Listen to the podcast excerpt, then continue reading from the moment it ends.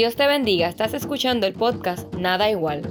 Recuerda que puedes visitarnos de forma presencial en la iglesia del Nazareno Getsemaní de Guaynabo. La predicación de hoy se titula La preparación previa a la entrada triunfal de Jerusalén. por la pastora Frances.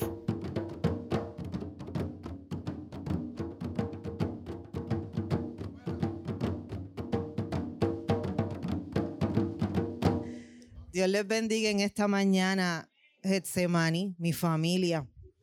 Qué lindo es estar nuevamente en la casa del Señor, viendo a los míos, ¿verdad? Siempre, siempre me llena de tanto amor pisar este lugar, desde que sé que tengo que venir, porque es un recordatorio bien intenso de todo lo que el Señor ha hecho. Y haciendo hincapié en lo que dijo la pastora, porque es que el Señor es bien preciso. Cuando yo pasé al frente a aquella esquinita a orar, yo le decía al Señor,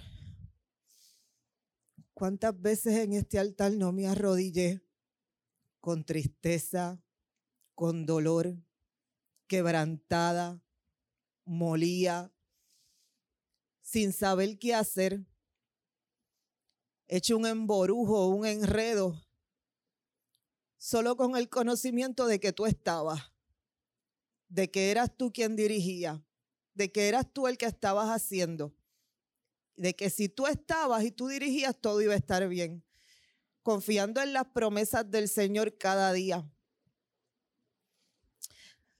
arreguindada también del amor de mis hermanos que siempre estaban en oración, no solo por mí, sino por mi familia. Y las promesas del Señor son ciertas. Cuando el Señor dice, tú y tu casa le servirán a Jehová, lo dice bien en serio. Lo dice bien en serio. Así que si estás esperando una promesa, yo no sé cuál es, de que tú y tu casa le van a servir al Señor, que esté en la palabra, tienes que ver a los que no están ahora sentados en las sillas al lado tuyo. Y tienes que creer, tienes que tener fe, porque sin fe es imposible agradar a Dios. Hoy celebramos el Domingo de Ramos.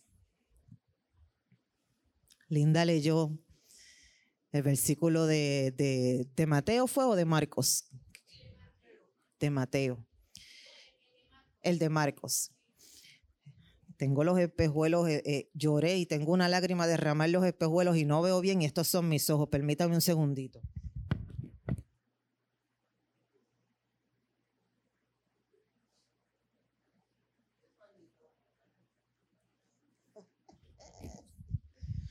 El pañito de limpiar los espejuelos es el alma del ciego.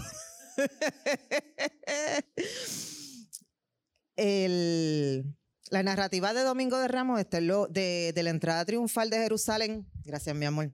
Está en los cuatro evangelios. Y es preciosa. Las leí las cuatro. Pero yo no voy a hablar de la entrada triunfal de Jerusalén en su totalidad. Yo quiero hablar de lo que pasó antes de que Jesús llegara a la entrada de Jerusalén. Por eso es que esta predicación se llama la preparación previa a la entrada triunfal de Jerusalén. Y quisiera que le dieras un acercamiento personal a estos temas que vamos a tocar. Y como en ellos pretendo tocar mucho, hice un pequeño resumen y solamente toqué lo esencial de cada uno. Porque cuando te digo que quisiera que le dieras un acercamiento personal, te llamo a una autoexaminación de tu proceso de preparación para el propósito para el cual Dios te ha llamado.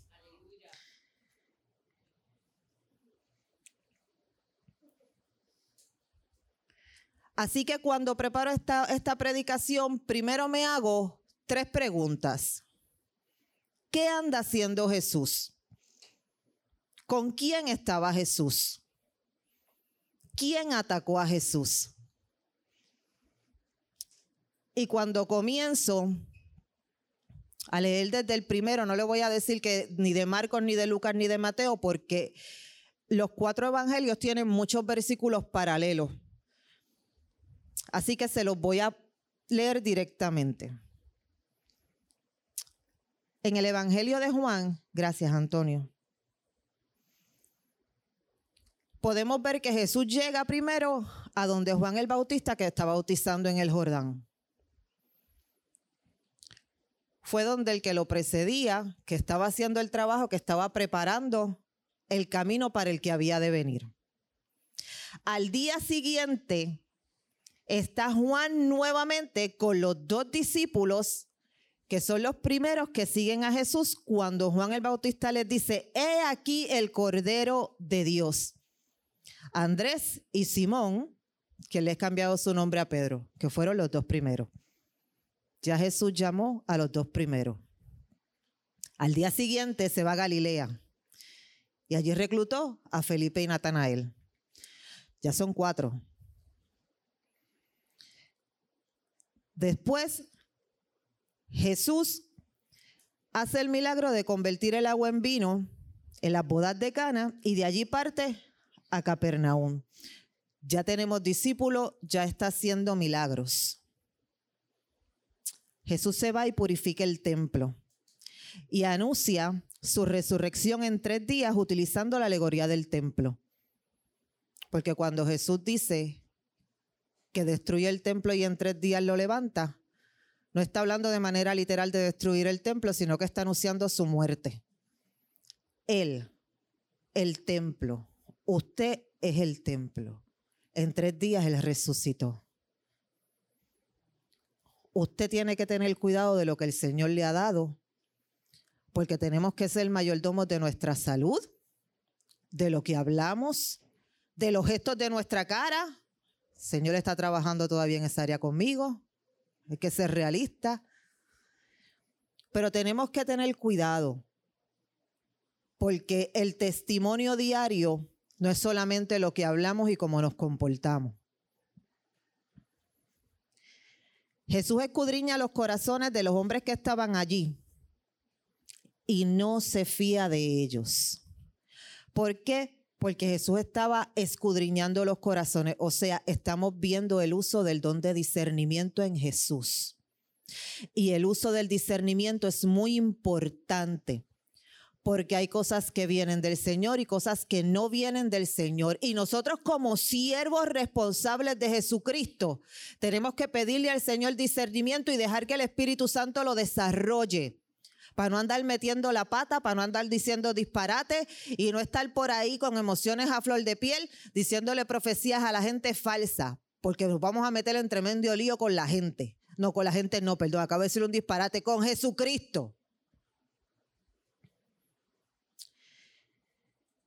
Jesús tiene una conversación con Nicodemo, quien era un principal entre los judíos. O sea, se supone que el tipo estuviese preparado y le habla acerca del bautismo, el nacimiento del agua y del espíritu. De la misma manera, y esto está bien chévere, Jesús le reprocha que siendo maestro de Israel no sabe lo que es esto. Y le aclara que él, Jesús, está hablando de lo que sabe y de lo que ha visto. Le está, le está testificando cosas terrenales y no las entiende. ¿Cómo va a entender las celestiales? Y anuncia nuevamente su partida y el propósito de la misma. Anuncia nuevamente su partida. Pero aquí también hay un punto que tenemos que tener muy en claro. Él era un maestro. O sea, hay una percepción en la gente que aún no ha conocido al Señor, que si usted le dice que le sirve al Señor, o que usted es pastor, o que usted es evangelista, o que usted es lo que sea, él va a pensar que usted tiene un conocimiento que él no tiene. Y aunque esa persona no crea en el Señor, le puede picar una curiosidad porque quiere saber lo que usted, lo que usted conoce. O a lo mejor es una persona que no cree en el Señor, pero tiene preguntas, aunque sea para sacarlo de carrera usted, porque hay personas que son así. Pero ¿a qué nos llama a nosotros como siervos el Señor? A que escudriñemos la palabra, a que nos metamos en oración y en ayuno, para que estemos preparados.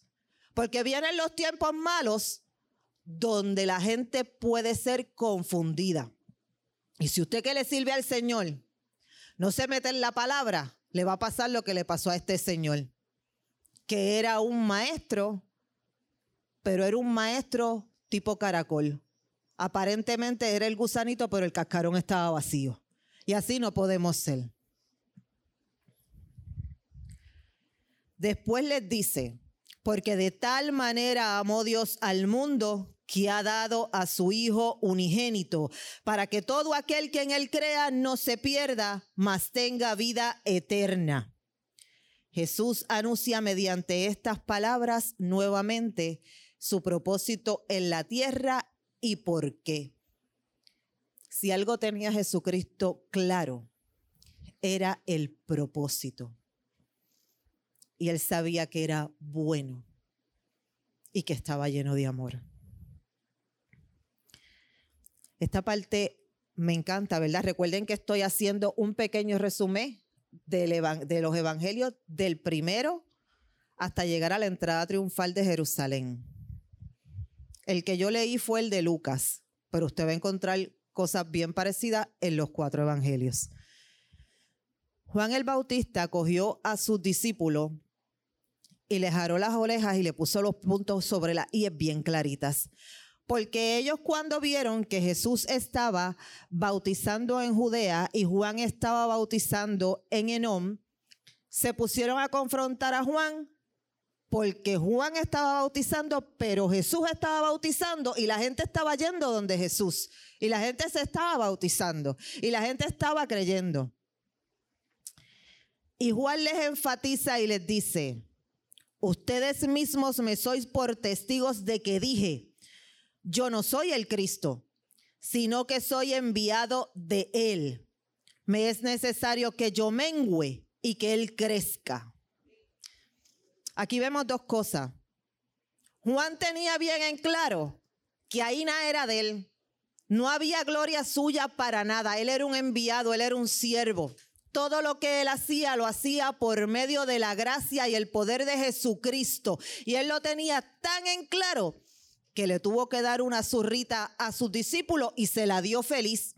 Porque es mejor obedecer y estar claro con Jesucristo que con el hombre. Otro punto que podemos ver aquí es cuando les dice, pues me es necesario que yo mengüe y que Él crezca. Si usted no mengua, para que Jesucristo crezca en su vida, no va a haber transformación. Porque cuando nosotros no menguamos, entonces estamos usando nuestro propio razonamiento para las cosas espirituales que no vamos a entender. Es Jesucristo en nosotros el mayor. Y nosotros tenemos que dejar que Él sea el que dé dirección, que Él sea el que vaya llevándonos por el camino. ¿Que en Él vamos a encontrar piedra? Sí, Él ya lo dijo. Que nos van a tocar, atacar, sí, él ya lo dijo. Que iban a decir cosas falsas en tu contra, que la familia se iba a levantar en contra de ti, que en el trabajo te iban a querer decir 20 cosas, hacerte la vida de cuadritos, sí, él ya lo dijo. Que se te iba a complicar la casa, sí, él ya lo dijo. Que los vecinos te iban a atacar, sí, él ya lo dijo. Él te dijo que no iba a ser fácil. Que seguirlo a él no era fácil pero Él prometió que iba a estar contigo. Y cuando Él dice que va a estar contigo, eso usted lo tiene que tomar de manera literal. Cuando Jesús a mí me dice, yo estoy contigo, yo me imagino a Jesús aquí paradito al lado mío, pero mire así, al ladito mío, pegado. Porque así es que yo siempre quiero que Él esté. Y usted tiene que tomar eso y metérselo en el casco y metérselo en el corazón. Y cada vez que usted tenga cosas que, que le están jaloneando, que le están haciendo perder la calma, la paciencia. Usted acuérdese de que Él prometió estar con usted y que la paz la da Él. Ahora, acuérdese que la paz es a quien persevera en él. No quiera paz y, y a su manera, ¿sabe? Porque tampoco es así. Esto es un orden. En estos escritos, a mí me encantó todo, pero hay dos cosas que a mí me fascinaron. Y uno es ver un Jesús rompiendo los esquemas. Y él lo hace antes de llegar a la entrada a Jerusalén en dos áreas, cuando está con la mujer samaritana y cuando sana al hijo del funcionario romano. Cuando Jesús está rompiendo los esquemas y se acerca a la mujer samaritana, hay varios puntos que al Jesús hacerlo, él podía salir perjudicado. Uno es que los judíos y los samaritanos eran enemigos. Se supone que no se acercaran. Dos es que esta mujer está en un pozo y está sola. Ellas salían en bonchecitos, todas juntitas, para los pozos, pero sola se supone que no. Y ella salía sola, entonces lo que te muestran los escritos, cuando tú vas a buscar averiguar por qué es que ella estaba sola, es que lo más seguro esta mujer, como estaba con hombres que no eran su maridos y había tenido dos o tres, era rechazada por las mismas mujeres samaritanas. O sea, era una mujer repudiada por su vida, esto, pues por su vida íntima. Y cuando Jesús se le acerca, y le habla acerca del agua de la cual ya no tendrá sed, porque es la palabra del Señor, la única que le puede llenar a usted, porque Jesucristo es la palabra viva. Y ella la recibe. Jesucristo se fue por encima de toda la ley judía que lo prohibía. Y se fue con la gracia y le entregó amor, porque la palabra de Dios es amor. Y lo más que a mí me encanta es que todas las personas, todos los judíos que pudieron presenciar o que estuvieron por los alrededores, si alguno hubiese, yo pensando acá, ¿verdad? Cuando lo vieron, lo que usualmente sucedía era que si alguien lo veía, podía presumir que Jesús le estaba coqueteando o que le estaba haciendo un acercamiento de índole sexual por la reputación que tenía la chica y podía quedar mancillada la reputación de Jesucristo. Esto no detuvo a Jesús. Jesús sabía a lo que iba. Ella era una samaritana que tenía derecho a recibir el Evangelio, porque el Evangelio es para todos y cada uno de nosotros. O sea, que si usted ve una persona en la calle que quizás no tiene muy buena pinta, o que quizás usted lo ve usando droga, o que quizá no tenga esto un pensamiento eh, cuanto a la religión igual que usted, o tenga una preferencia sexual con la que usted no está de acuerdo. Eso no es impedimento para presentarle el Evangelio, porque el Evangelio se trata de amor, no de prejuicio.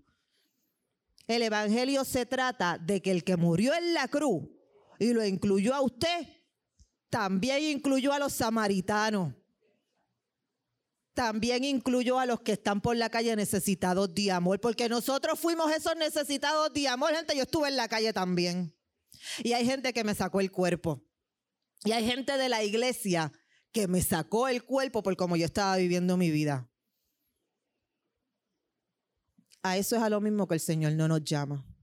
El Señor nos mandó a ir donde el necesitado a esa ovejita perdida, que el Señor dejó las 99 bien guardaditas y seguras, no es que las descuidó, pero las dejó bien, bonitas, alimentadas, seguritas, y fue a buscar la que se había perdido. Y la trajo con amor y le dio alimento y sació su sed, vendó sus heridas, la cobijó y le dio casa. Trajo nuevamente a Redil.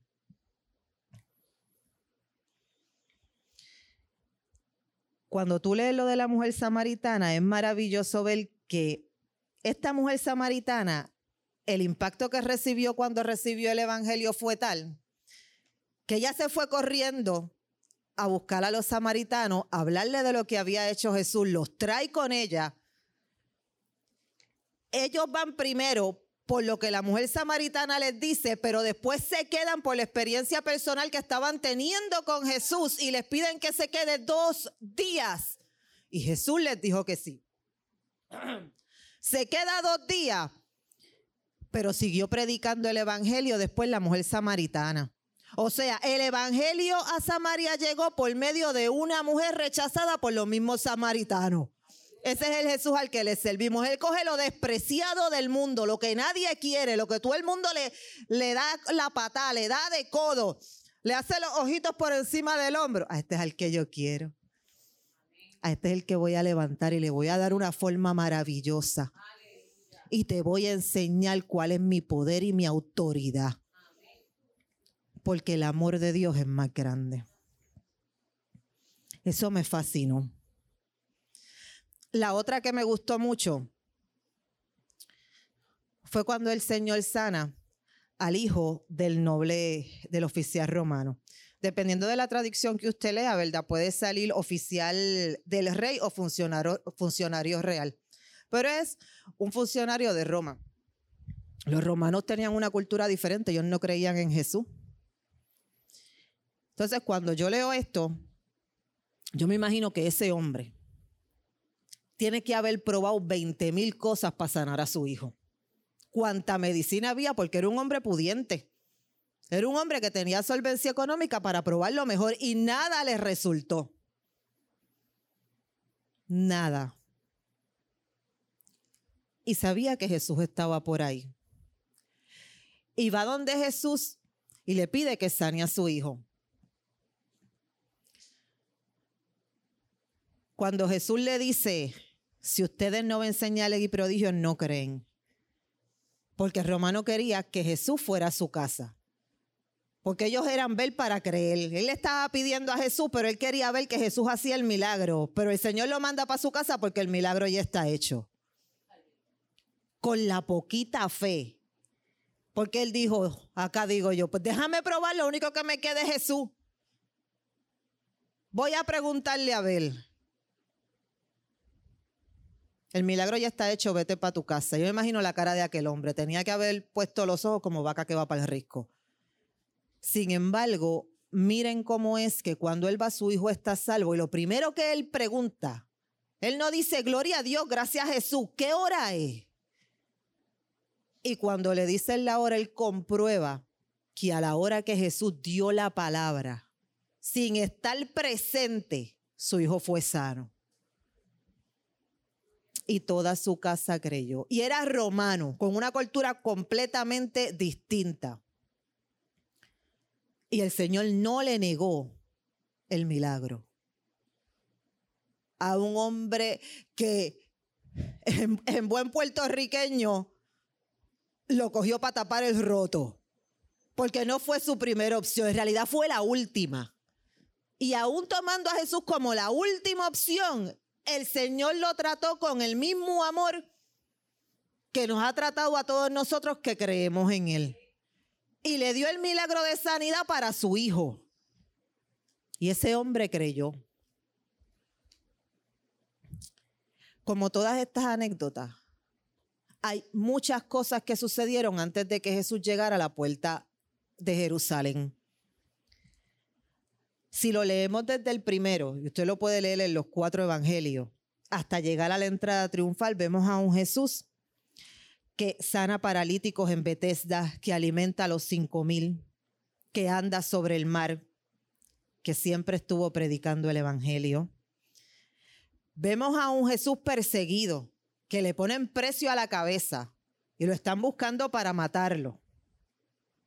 Que se enfrenta a la incredulidad de sus mismos hermanos que querían que se fuera a hacer los milagros en público para que le creyeran. Da clases en medio de su persecución porque él se puso a dar clases en la fiesta de los tabernáculos. Es perseguido por los alguaciles. Es confrontado por su manera de hablar. Sana ciego, defiende a la mujer adúltera. Es rechazado por los suyos. Pierde un amigo llora a su amigo, levanta a su amigo de entre los muertos. Y Lázaro tenía par de días. es víctima de un esquema fraudulento para que lo mataran. Y se quieren llevar hasta el amigo enredado porque la gente estaba que le creía a Jesús y iba por Jesús, pero también querían ver el milagro que había hecho el Lázaro y por medio de ese milagro la gente estaba llegando a Jesús. Pues vamos a matar también a Lázaro, ¿verdad? Y también Lázaro por poco se ve enredado. Es ungido con perfume. Ninguna de estas cosas detuvo el camino de Jesús a la entrada de Jerusalén. Y antes de seguir a lo próximo, quiero tocar tres palabras de la entrada triunfal de Jerusalén. Linda ya leyó el pasaje bíblico. Yo quiero dar el significado de tres palabras. El significado del pollino.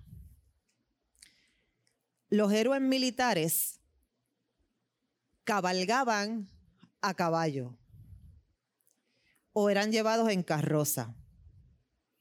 Los héroes militares. Jesús entró en un pollino, cumpliendo la palabra que estaba en Zacarías. Las profecías mesiánicas, hay varias en el Antiguo Testamento y todas las vemos en el cumplimiento. Nuestra fe descansa sobre una promesa de que Jesucristo vuelve. Y yo espero ese día con ansia, hermano. Pero si usted se quiere ir ese día, usted tiene que trabajar este día. Y usted tiene que cuidar su salvación porque la salvación se pierde. Jesús entró en un pollino como lo haría un funcionario manso y no militar. Jesús, siendo el dueño y señor, era humilde y manso de corazón siendo el verdadero héroe de la historia. Las hojas de palma.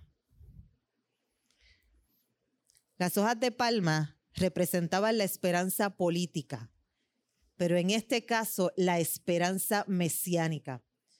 Las hojas eran utilizadas en las fiestas de los tabernáculos, pero tenían que ser llevadas desde Jericó y eran un símbolo nacionalista de Judea desde los tiempos de los macabeos. Los Macabeos son dos libros apócrifos que hablan acerca de una lucha que hubo entre los judíos de Palestina a manos de Siria. Y Osana.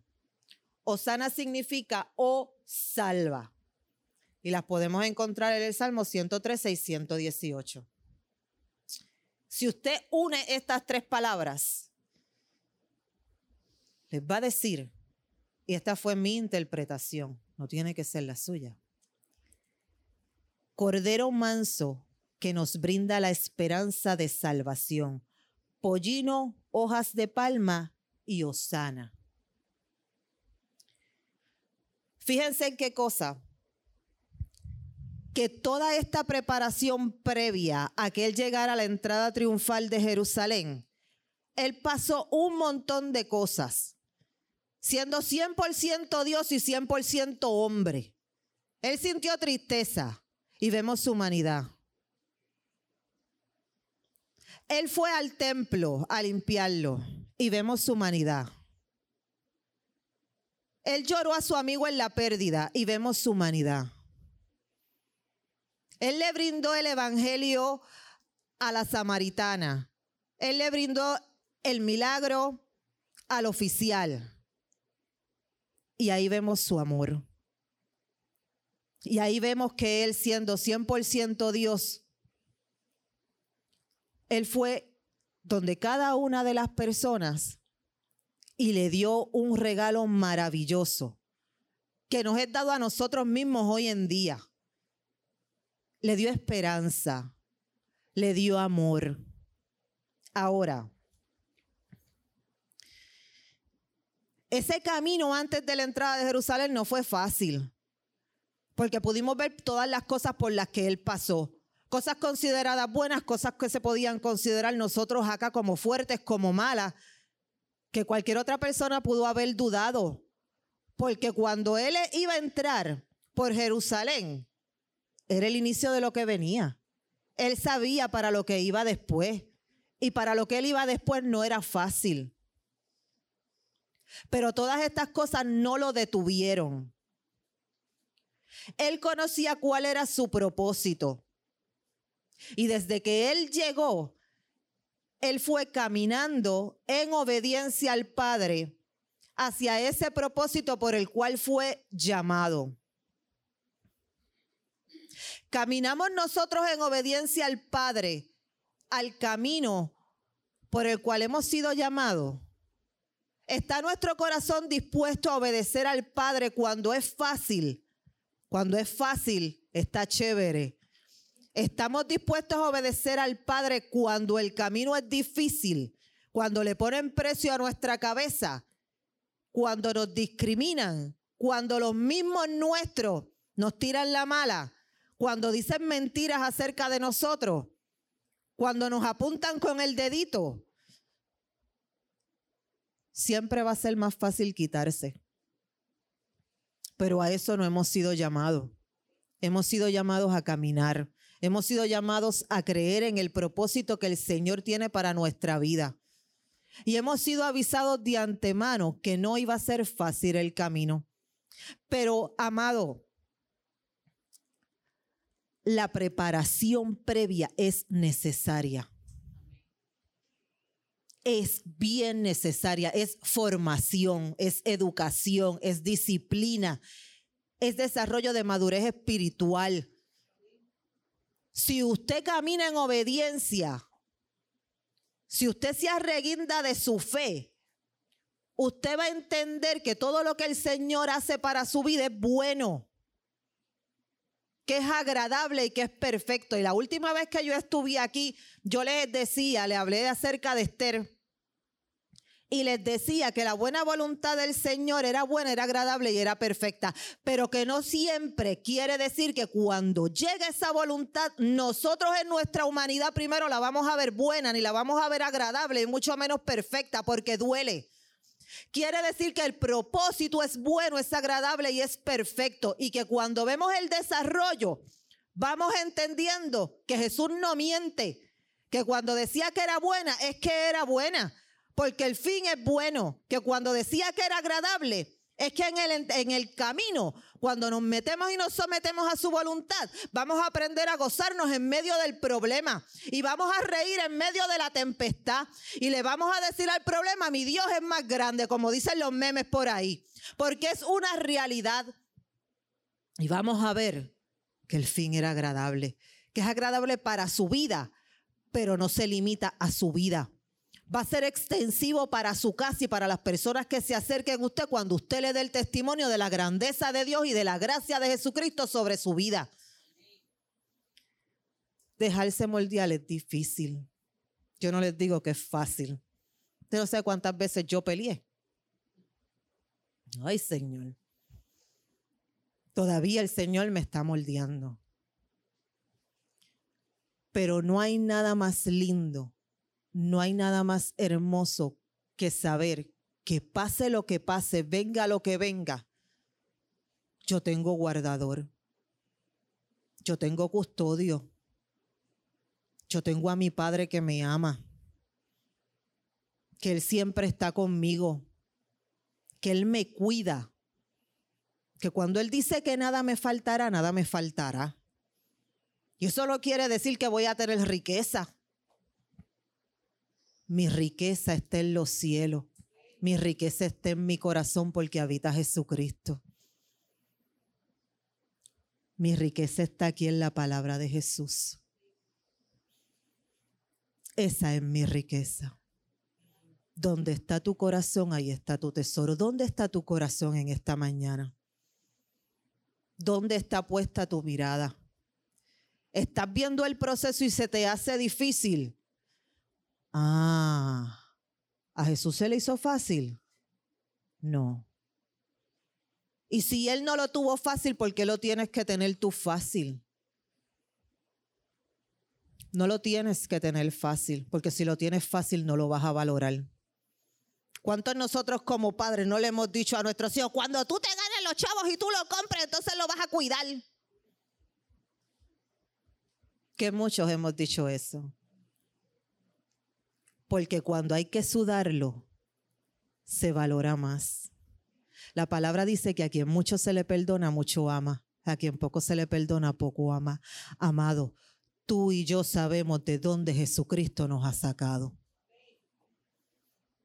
Ni un solo día de mi vida, ni uno solo, yo dejo de recordar de dónde Jesús me sacó, de dónde me rescató, cómo me llamó, por mi nombre, cómo levantó ministros donde quiera que yo iba para encaminarme cuántas veces yo decidí ignorar su voz.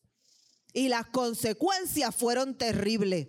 Si yo estoy aquí hoy en día viva y sana, es por gracia, por nada más, es por gracia. Porque Él me amó, a pesar de mi infidelidad, Él fue fiel. Yo no me la merezco. Y Él ha decidido amarme por encima de todo. Y yo recuerdo eso día con día, para tener los pies bien puestos en la tierra, para que jamás venga el orgullo a querer minarme o a querer cavar en mi corazón. Señor, lo reprende, eso no es de Dios. Que siempre sepa yo que mi Dios es humilde y yo estoy hecha a su imagen y semejanza. ¿Usted sabía eso? ¿Usted se acuerda de eso día a día? Que usted está hecho a la imago de y la imago de ella es la imagen de Dios. Que me lo quiero tatuar, por cierto. Y esa imagen de Dios, si usted está hecho a la imagen de Dios, eso quiere decir también que es necesario que usted permita que el Espíritu Santo desarrolle el carácter moral de Cristo en usted. Y eso es santidad es necesario y es algo que no es ajorado, hermano, no se quiere ajorar. Porque cuando nos ajoramos, metemos la pata en el roto y nos vamos de cara. Y perdemos los dientes. Y se hiende el labio y botamos sangre y duele. Esto es algo que es pasito a pasito, pero sin pararse. Esto no es ajorado. Esto es día con día metiéndonos con el Señor, orando, presentando cada inquietud al Señor, presentando cada necesidad. Las alegrías se presentan, las penas se presentan, las tristezas, la necesidad las dudas, hermano. Si usted tiene preguntas acerca de la palabra, hágaselas al Señor. En un momento dado, el Señor le va a contestar. Se las puede contestar por medio de su palabra, se la puede contestar por medio de los pastores, se la puede contestar por medio de algún ministro. Ahora pídale a Dios discernimiento para que no le vengan a meter el gato por liebre y usted se lo venga a creer. Y con eso hay que meterse con la palabra porque la gente tergiversa la palabra y dice un cantito que es verde y viene mete otro de otra creencia y ahí se formó. Eso no era. El caso es que todo lo que tú has ido viviendo en tu vida da un poquito para atrás. Por eso te decía al principio, la preparación previa a la entrada de Jerusalén y te pedía que lo vieras en carácter personal Mira todo lo que tú has ido viviendo en tu vida. En tu vida anterior, no siendo creyente. Y en este momento que eres creyente y que estás aquí. Cada una de las experiencias que tú has ido viviendo te han ido preparando para este momento. ¿Para qué momento? Para el momento de que te metas con el Señor en serio. Si no lo estás cogiendo en serio, te voy a decir una cosa, te van a jalar las orejas porque el Señor no es un chiste esto es bien en serio. Momento de que tú tomes decisiones en tu vida. ¿Tú quieres servirle al Señor? Pues es a la manera del Señor, no es a la tuya. Porque el Evangelio tú no lo puedes vivir por partes. Tú no puedes tomar una parte de este versículo y decir, esta me gusta, esta la quiero poner en práctica. Qué bueno, gloria a Dios, Señor, porque vamos a ayudar al necesitado, vamos para la calle. Pero cuando te dice, hay disciplina y te disciplino con amor, esa parte no me gusta. No voy para la iglesia hoy. Hoy no voy a leer la palabra. La voy a cerrar. Pues déjame decirte que eres un hipócrita. Y así no se vive el Evangelio. El Evangelio se vive de acuerdo a la voluntad del que nos llamó, de acuerdo al que te salvó, de acuerdo al que tiene la gracia, no de acuerdo al razonamiento humano. Porque nuestro razonamiento, y no es que razonar sea malo, no es que sea malo, pero un razonamiento sin Cristo se convierte en un disparate. Se convierte en un revolú que lleva a condenación, a pecar y a llevarte al redado el que está al lado tuyo. Pero cuando tu razonamiento se alinea a la voluntad de Dios, es una bendición. Así que hay que estar pendiente para qué lado vamos, para dónde nos bandeamos. O es a la manera de Cristo o es a la manera de Cristo. Pero si tú quieres servir es en rectitud al Señor. Porque la obediencia trae sabiduría. De hecho, lo que dice es que inicia con la obediencia. Si que usted quiere sabiduría, inicie por obedecer al Señor. Seamos agradecidos. ¿Cuántos sitios hay hoy en día que no pueden adorar al Señor, que tienen que meter las Biblias por contrabando para poder leer la palabra? Y aquí usted tiene una Biblia en su casa y está llena de polvo porque ni la abre. Esto es una barbaridad con el privilegio y la libertad que tenemos de buscar del Señor libremente. De venir a la iglesia con la tranquilidad de que nos vamos a encontrar una, guerrilla por el camino y nos van a, a tirotear porque queremos venir a servirle a nuestro Padre.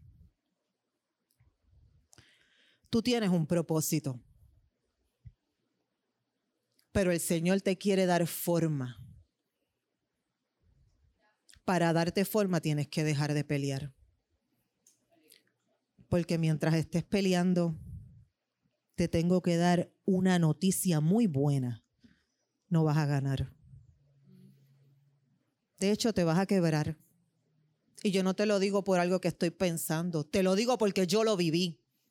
Te lo digo porque yo peleé con Cristo y sabes que perdí. Y eso es una buena noticia, que haya perdido. Porque si yo no llego a perder en esa, en esa lucha en la que yo me metí con el Señor, yo no estuviese aquí hoy en día. Porque el Señor sabe cómo nos enseña. Pues a mí me tenía que enseñar la cascarazo porque yo era cabezona. Poco a poco he dejado de serlo. Porque he entendido que todo lo que Él tiene para mi vida ha sido bueno, agradable y perfecto. Que su amor va más, más allá de lo que yo pueda entender. Yo siempre le decía, Señor, ¿por qué? ¿Por qué tú moriste por nosotros si tú sabías que íbamos a ser tan infieles? Porque si usted se va a la Biblia, al Antiguo Testamento, y se ponía a buscar cómo era el pueblo de Israel, el pueblo de Israel ha sido el pueblo más infiel que usted va a encontrar en la palabra del Señor. Estamos hablando de que el Señor te salve y te saca del hoyo ahora. Le doy gracias al Señor. A los tres días se me olvidó y levanté una imagen de cualquier Baal y me puse a adorar a esa imagen. Y el Señor permitía el cautiverio.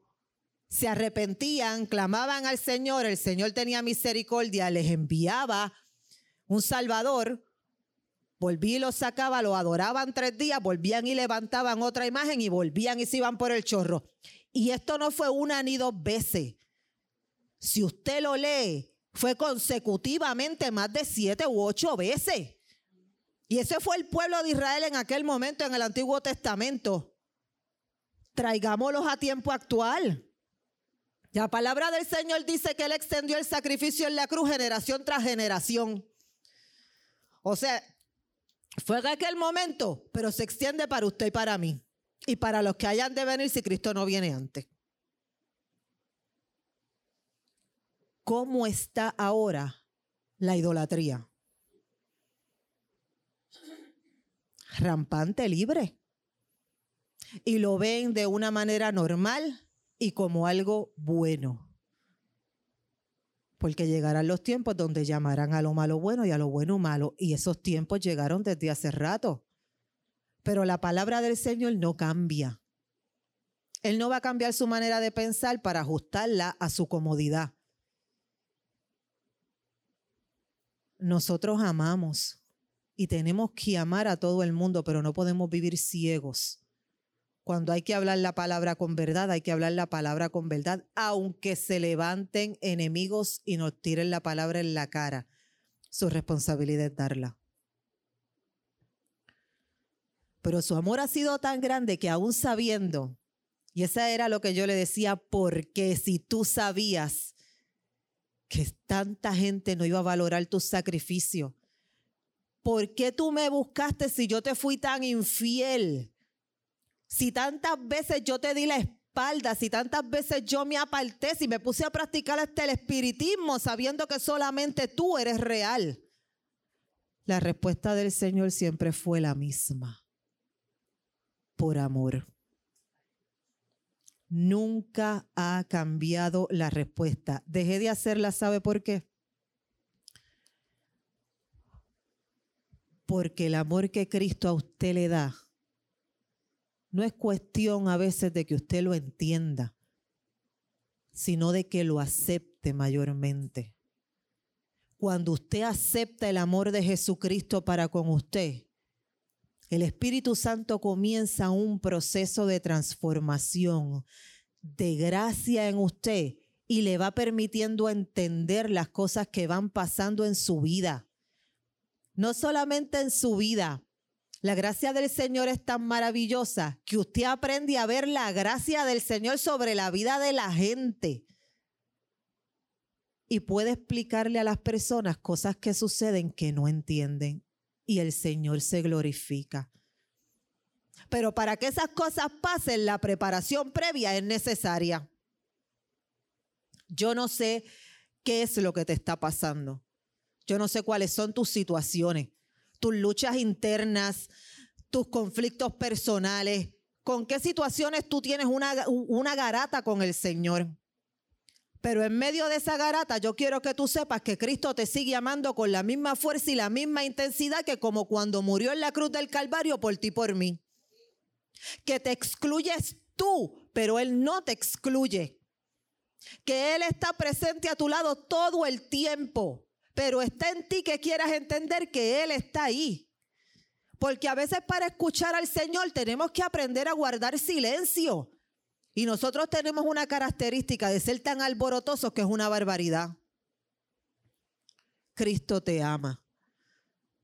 Quiere trabajar contigo, quiere darte forma, quiere tomar tu vasija y darle forma, pero sabes que también quiere llenarla de aceite fresco. Tú quieres recibir ese aceite fresco que el Señor tiene para ti. Tú quieres permitir que el Señor te dé forma, que continúe moldeándote tú quieres recibir ese amor que Cristo tiene para tu vida, yo te invito a que dejes de pelear con el Señor en esta mañana. Yo te invito a que reconozcas que somos personas débiles, que solo no podemos, que a veces el proceso es demasiado difícil para nosotros en el camino y nos abruma. Las emociones nos abruman y nos nublan, nos nublan el pensamiento, nos nublan el juicio. El Señor te lo quiere aclarar. El Señor quiere ayudarte a que tú entiendas que Él está. Que Él con el problema ya te dio la salida. En el libro de Corintios, en la carta a los Corintios, el Señor decía, creo que es la, primera, el Señor, el apóstol Pablo le decía que no ha dado prueba que sea humanamente, que no la puedan pasar humanamente, sino que con la prueba ha dado también la solución.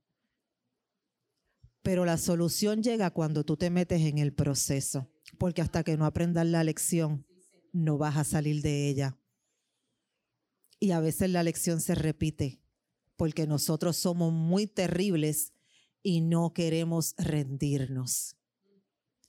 Te invito en esta mañana a que aceptes el propósito de Cristo sobre tu vida, pero que te dejes moldear en medio del proceso. Porque el Señor está ahí y te quiere ayudar, pero si tú no te dejas ayudar, Él no va a poder. Hay un refrán popular que dice, podemos llevar el caballo arriba a beber agua, pero si no quiere beber, se va a quedar con sed. Te invito en esta mañana que no te quedes con sed. Te invito a que esta mañana a que aceptes el agua de vida que Cristo tiene para ti. A que aceptes la enseñanza que el Señor te quiere dar. ese proceso de moldearte que el Señor quiere hacer contigo, con tu vida. Los planes del Señor para tu vida son maravillosos. Acepta el llamado del Señor a caminar conforme a su voluntad y no conforme a la tuya. Te invito a que hagas un compromiso de obediencia con el Señor en esta mañana. Te invito en esta mañana a que aceptes que la voluntad de Jesucristo sobre tu vida es buena, es agradable y es perfecta, que va más allá de lo que tú puedas pensar, que va más allá de lo que tú puedas analizar, que cuando tú entras en ese proceso, el Señor te va guiando, el Espíritu Santo te va a confrontar porque el Espíritu Santo te lleva a toda verdad y no necesariamente tu verdad es la correcta, sino la verdad de Jesucristo sobre tu vida. Vivir en obediencia es muy importante. Sin obediencia no podemos agradar al Señor, porque las palabras de Cristo son bien claras. ¿Quieres aceptar tu proceso? Tienes que vivir caminando de acuerdo a la palabra del Señor. ¿Quieres aceptar tu proceso? Sabes que te van a dar hasta por dentro del pelo. Pastora me decía, te van a cambiar el cuero. Ya está crunchy, ya apenas estoy empezando. Me han dado hasta por dentro del pelo. Pero ¿saben por qué no me quito? Porque Él está a mi lado. Porque Él me lleva de su mano porque su cuidado sobre mí ha pasado mis expectativas. Él me ha dado más de lo que yo necesito. Dios ha sido bueno cada día de mi vida. Aún en medio de mis infidelidades, Él ha sido fiel. ¿Cómo yo no voy a obedecerle? Si Él es real, y por cada cosa que yo haga aquí, yo le tengo que dar cuentas a Él cuando yo lo vea. O nos creemos que sea que nos salvemos o sea que nos condenemos, porque yo no lo sé, que no vamos a ver su rostro y que no tenemos que rendirles cuenta. El juicio es para todos. Y yo no sé ustedes, pero yo no me quiero quedar. Yo quiero adorarlo. decirle a mi papá cuánto lo amo y cuán agradecida yo estoy de todo lo que él ha hecho por mí, los míos. Que lo puedo hacer cada día de mi vida. Pero yo sé que ese día, cuando llegue esa gran fiesta y lo pueda hacer frente a frente, es algo que mi corazón no, no se puede imaginar. Es algo tan grande que puede superar todas las expectativas que yo tengo en mi mente pero yo sé que para ese día yo tengo que trabajar este día. Yo sé que para ese día yo tengo que cuidarme este día. La salvación es un regalo maravilloso que Cristo nos ha dado. Y hay personas que tristemente creen que una vez que tú aceptaste a Jesucristo y está todo planchado, ya se escribió mi nombre en el libro, solo lo borra nadie. Eso lo borra usted, déjeme decirle. Si usted no hace las cosas de la manera correcta, usted puede perder su salvación. Que si usted se arrepiente, Él tiene misericordia de usted nuevamente y lo recibe y hace fiesta, claro que sí. Pero ¿para qué se va a querer apartar si estar con Él es mejor? Así que yo le doy gracias al Señor en esta mañana por lo que Él ha hecho y por lo que seguirá haciendo.